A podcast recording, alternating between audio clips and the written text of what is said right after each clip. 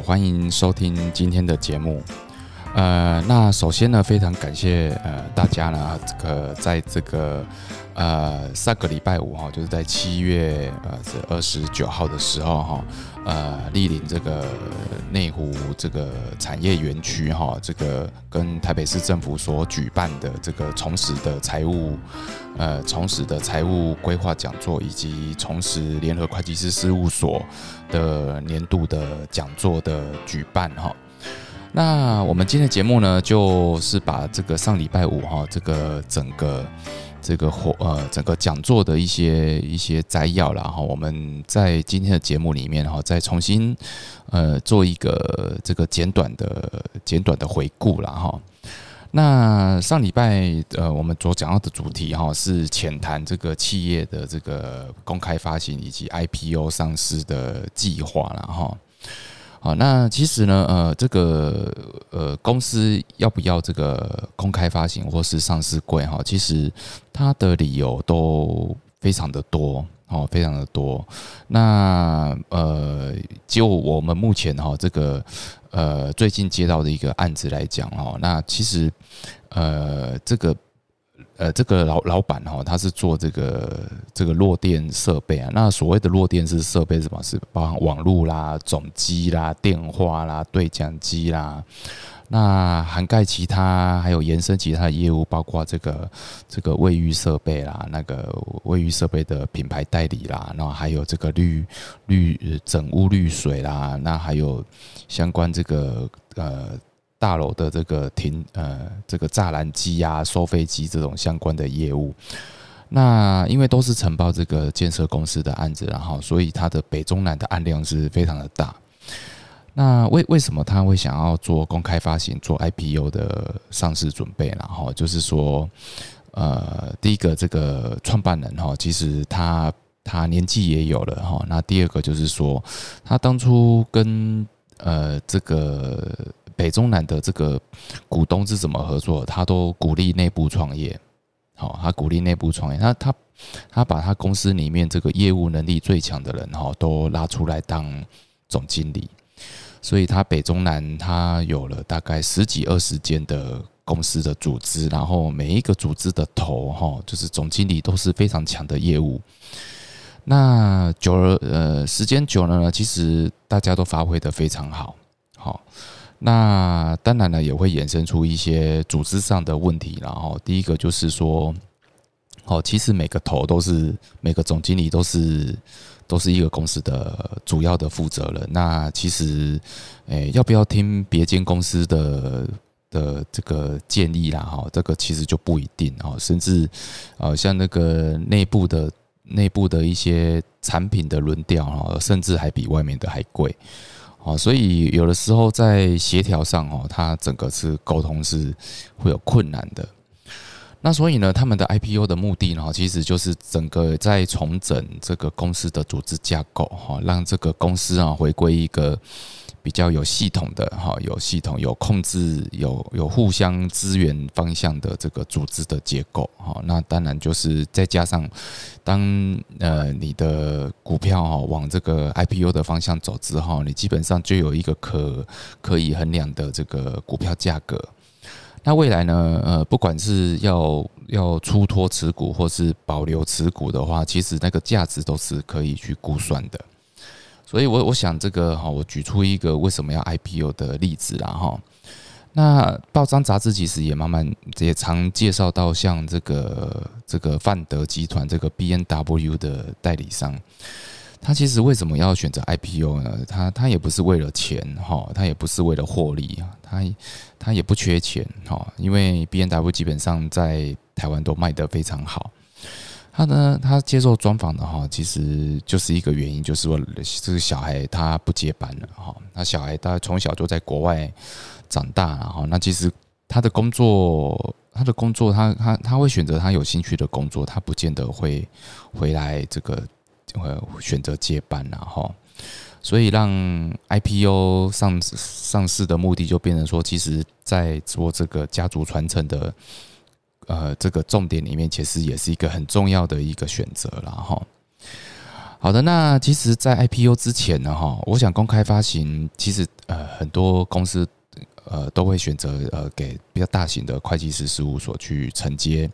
哦，像四大的会计师去承接这个公开发行以后的业务。但是在公开发行以前呢，哈，那其实它还是有很多工作需要去做准备啦，哈。那需要做什么准备呢？其中第一个很重要的因素啦，哈，我我先把五个几个因素很重要的先列列示出来。第一个因素是这个，你必须要重新调整你的公司架构，哈。那这种公司架构的调整，第一个就是让这个组织架构合乎你实际的状况，然后也达到你想要的成果，哈。那那哪哪些营收公司的营收并进来，所以变得有一些母子关系的，是不是要去做一些调整？好，所以这个公司架构第一个要先讨论哈。那第二个就是说它的这个内部控制的要导入了哈。那为什么内部控制要导入呢？其实很重要的原因就是说，对，第一个要符合这个公开发行公司的组织。呃，这个内部控制的规范啊，哈，那你每一个部门是否有一些这个该有的功功能机制哈？是否就是要用书面表现出来？那你每一个部每一个部门之间的控制点哈，相关的这个。集合点哈，就你就是有相关的一些控制程序来控制哈啊，例如说呃现金和出纳、会计，这个是都是非常重要的这个财务财务。那采购还有一些这个资产资产呃设备的管理哈，这个都都有一些相关的控制点去去这个需要导入哈。那你当你中小企业从呃，一人公司到大型的公司，到这个公开发行，这个这个公司是属于所有股东的情况之之下哈，那你公司一定要有一个内部控制的制度。所以呢，第二个我们就是要导入这个内部控制。好，那第三个呢，就是说，呃，我们以前中小企业常常有这个这管理账和那个税务账的差别啊，就是所谓的内外账。那另外账其实就是呃，在这一个阶段里面，我们必须要把它这个做一个整理哈，就是变成一个一套账的制度去做公开发行哈。因为对这个公开发行的这个对对外的股东来讲，他其实公司是没有内外账之分，内外账之分啊哈，所以你必须要为开始走一套账的制度。那第四个呢？哈，其实就是比较细节的东西然后就是像重新发行股票然后重新请那个银行做股票发行的签证，券商这个估估一个那个股票的价值。那最后的就是公开发行前的最后一次会计师签证然后那以上这这些。这些点呢，其实，在你公开发行前哈，你其实就要开始做一些一到两年啊，甚至说需要三年一到三年的准准备工作了哈，让你最后一次公开发行前的最后一年哈，你必须啊把这些事情准备好，然后你才能开始往这个这个申请公开发行的路上面去走。那呃，所以呢，其实我我我觉得这个在公开呃发行或是 IPO 之路哈，其实每个公司都必须要去清楚的去了解到说，呃，这个你的公开发行或是上市上柜的目的是什么？那你了解你的目的之后，你会看清楚你的目标，好，那你就会持续的往这个目标迈进。那当然，成本效益的考量是一定要去着重的啦，哈，就是说，呃，你你必须要花费这些成本，你才能达到这个上市贵的的路，哈。那是否是否可以符合你的预期的效益啊，哈？哦，例如说，有人 IPO 的目的，他其实是希望可以这个事事业永续，哦，那你也可能希望是我的品牌可以。透过上市柜去彰显出来，然后第三个就是说我可以透过上市柜目标去招募到更好的人。那第四个呢，就是说我我的股股价可以去做衡量，未来我如果要呃这个获利了结，或是把这个股票呢传承给下一代，都是很好的一个传承工具。好，所以呢，其实呃我们了解到我们 IPO 的目的之后，然后我们就可以去再根据我们的成本效益的考量，哈，那我们去决定说要不要去走入这个 IPO 的路了，哈。所以呢，呃，那上礼拜的其实呃是讲了非常多的东西啦。那呃，我想在后面的这个这个节目里面，如果我们还有一些议题可以这个签。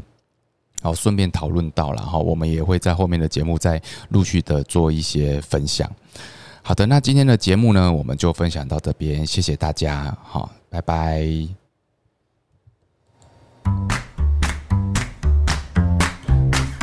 本节目由重实联合会计师事务所赞助播出。